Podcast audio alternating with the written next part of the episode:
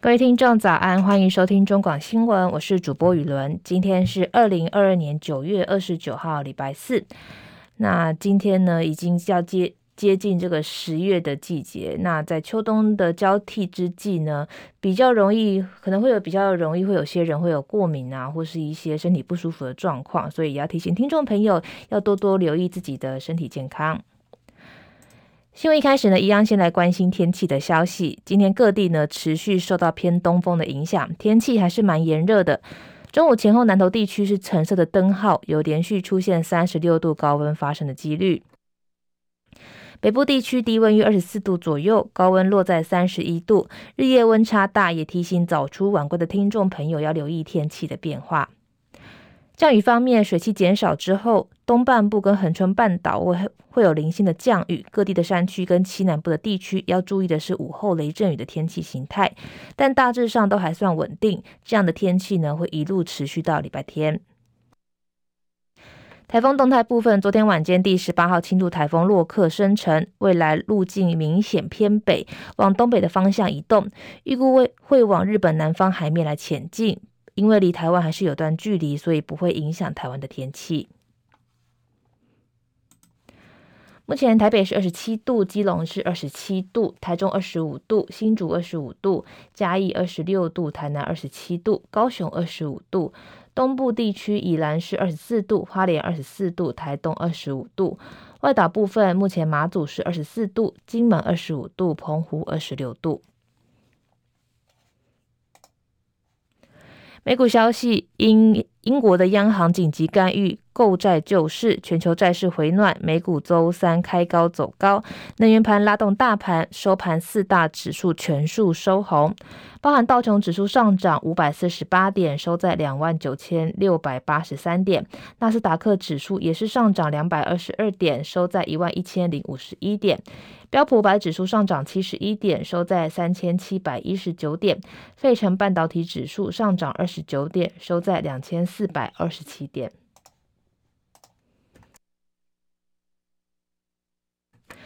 国际消息：美国众议院共和党人今天提出众院版的台湾政策法案，相较参院外委会月中通过的版本，众院版保留了敏感外交条文，包含 AIT 处长任命需要参院同意，但同样计划未来五年提供台湾六十五亿美元的军援。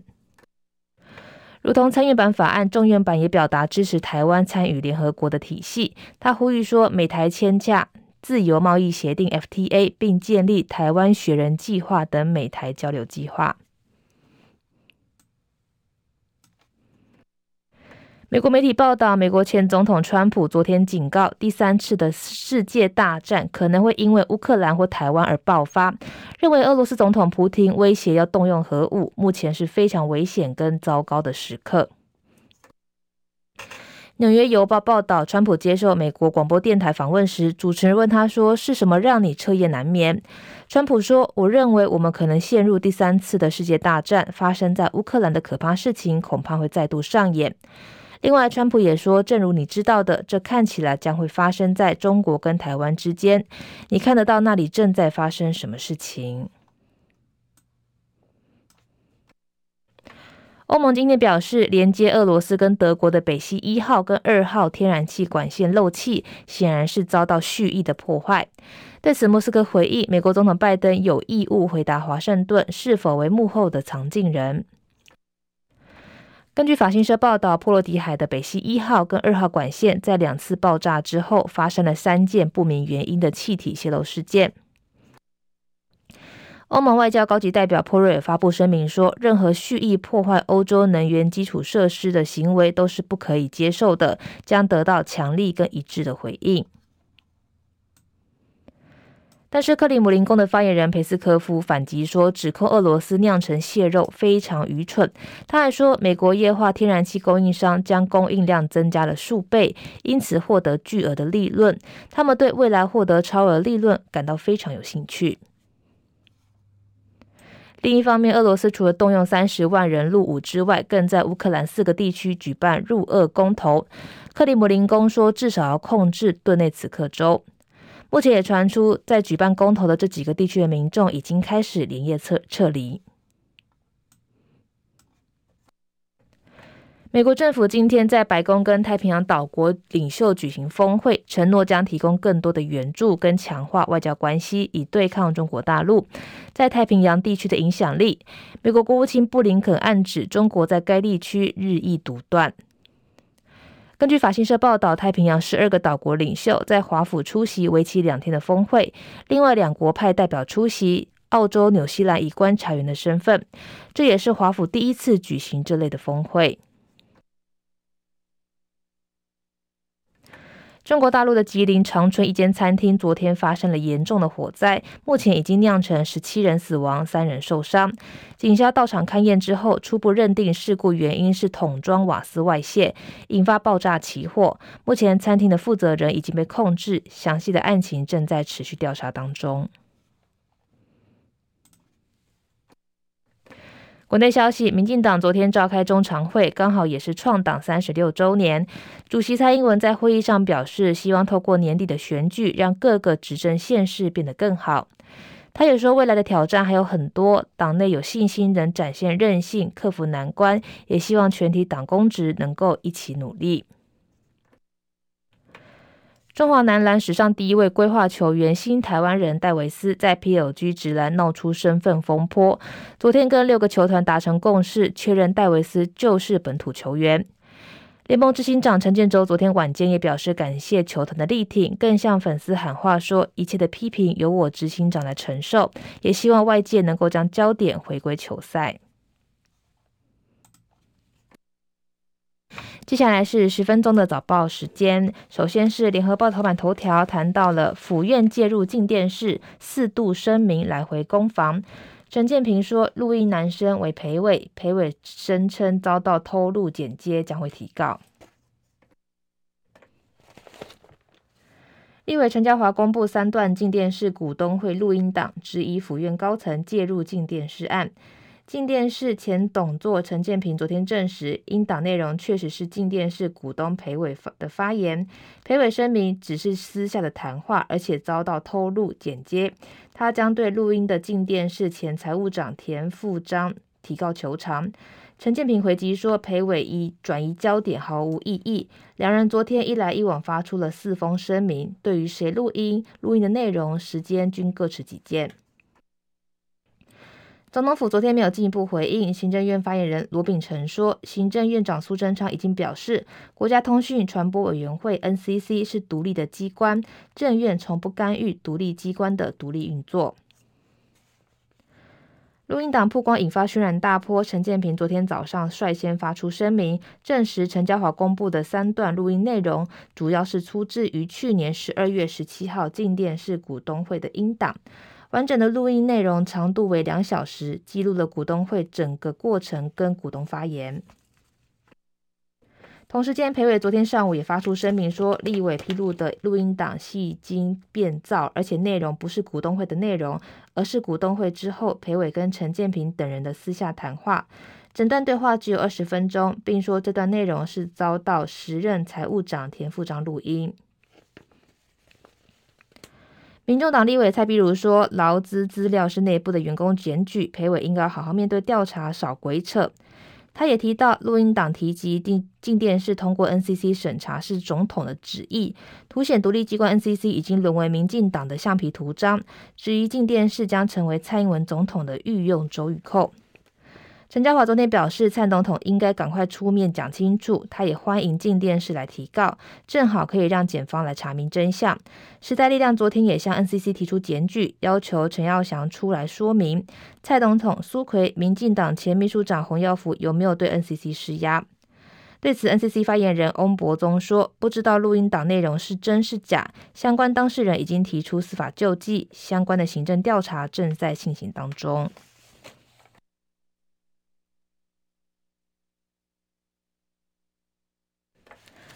中国时报头版头条谈到了国境经解封，十月中有条件零加零。公卫专家分析，关键为 BA. 点五的趋缓时间点。王必胜表示，防疫旅馆最快十月十五号全数退场。第一阶段的边境解封今天上路，全面恢复免签待遇，每周入境上限提升到六万人次。另外，居家检疫也可以一人一室。众所期待的全面取消入境隔离，改为零加七。防疫指挥官王必胜昨天说，有待行政院会今天来决定。不过，如果如期十月十三号开放国门，国内二点四万间防疫旅馆最快十月十五号全数退场。如果零加七如期上路，一周入境人数上限拉到十五万人，影响最大的就是取消禁团令。禁团令。国外旅客来台不必再隔离，但如果观光团出现确诊个案，王必生说，外国入境团客、自由行的旅客等确诊通知的通报流程，原则上跟国内一样，只要快筛阳性，就有医师视讯或是实体看诊来进行治疗跟通报。指挥中心发言人庄仁祥补充，外国观光客确诊之后，将送到集中检疫所、加强型的防疫旅馆的隔离。至于治疗的费用，会要求外国旅客来台前先买好保险，由保险费来支出。台大公卫学院教授陈秀熙说，解封前的适应期有四大重点。第一个呢是转型为中重症的死亡监测；第二个是无症状密切的接触者免隔离；第三个是国境解封改为零加零的一般传染病境外监视模式。台湾十月中如果 BA. 点五趋缓，就有条件零加零。第四个是在十二月达到流感化的心理适应，完成社会对解封的适应，将新冠纳入地方流行的监视模式，降低对大流行的恐惧，并小心做好准备，应该可以在十二月达成。其实这个边境管制的两阶段开放表，第一阶段呢，就是今天上路的入境人数、入境的人次上限变成一周六万人，那检疫天数是三加四的隔离，确诊隔离呢，本国籍可以返家裁剪一人一室或是入住防疫旅馆，外国籍的话呢，就只能住防疫旅馆。那筛检的方式是取消落地的 PCR，改发四季的快筛，交通方式一样是由防疫车辆或是亲友接送。入境的事由全面恢复免签待遇。再来第二阶段是十月十三号上路，入境人数的上限提升到一周十五万人次。那检疫的天数呢，是改为大家最期待的入境免隔离零加七。确诊隔离的话，确诊者可以采就是返家之后一人一室隔离，或是住在集中检疫所。外国籍的人一样的也只能入住集中检疫所或是加强型的旅馆。那交通方式也新增了，没有症状的话，你就可以搭乘大众运输工具。入境事由也新增了，非免签国一般社会的观光跟访问也取消限屯令。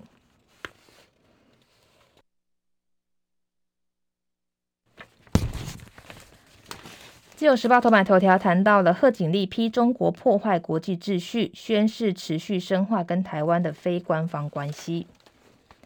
美国副总统贺锦丽二十八号表示，拜登政府将深化美国跟台湾之间的非官方关系，并谴责中国以一连串的破坏稳定的行为施压台湾，跟在亚洲从事令人不安之举。誓言美军部队会持续无所畏惧的包含在台湾海峡在内的亚洲各地行动。贺锦丽说：“美国深信台海和平稳定是自由开放的印太地区关键特色。美国会在国际法所允许的任何地点跟时间，持续无所畏惧的飞行、航行跟行动。美国将持续反对任何单方面改变现状，以及支持台湾自卫。此举跟美国长期的政策一致。台湾是一个生气蓬勃的民主政体。”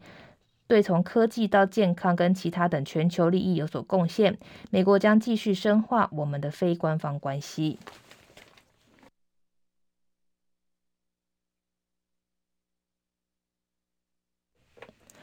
工商时报头版头条谈到了 Fed 续放鹰，全球股崩，宣示不惜牺牲经济成长也要压制通膨，恐慌性卖压全出笼。美国联准会激进升息的做法，多位官员更宣示不惜牺牲经济成长，也要压制通膨的决心。这个鹰派立场引发投资人恐慌卖压，美股周二由红翻黑，亚洲欧亚股市周三全倒。美国十年期公债殖利率一度升破百分之四的关卡，美元再次刷新二十年来的新高。市场预期美国 Fed 将维持大幅升息步调，促使美国十年期公债殖利率周二一度升抵百分之四点零一三，这是二零一零年以来的首见。最终美元对六大对手的货币的美元指数周三盘中强升逾百分之零点五到一百一十四点七八，再度改写二零零二年以来的最高。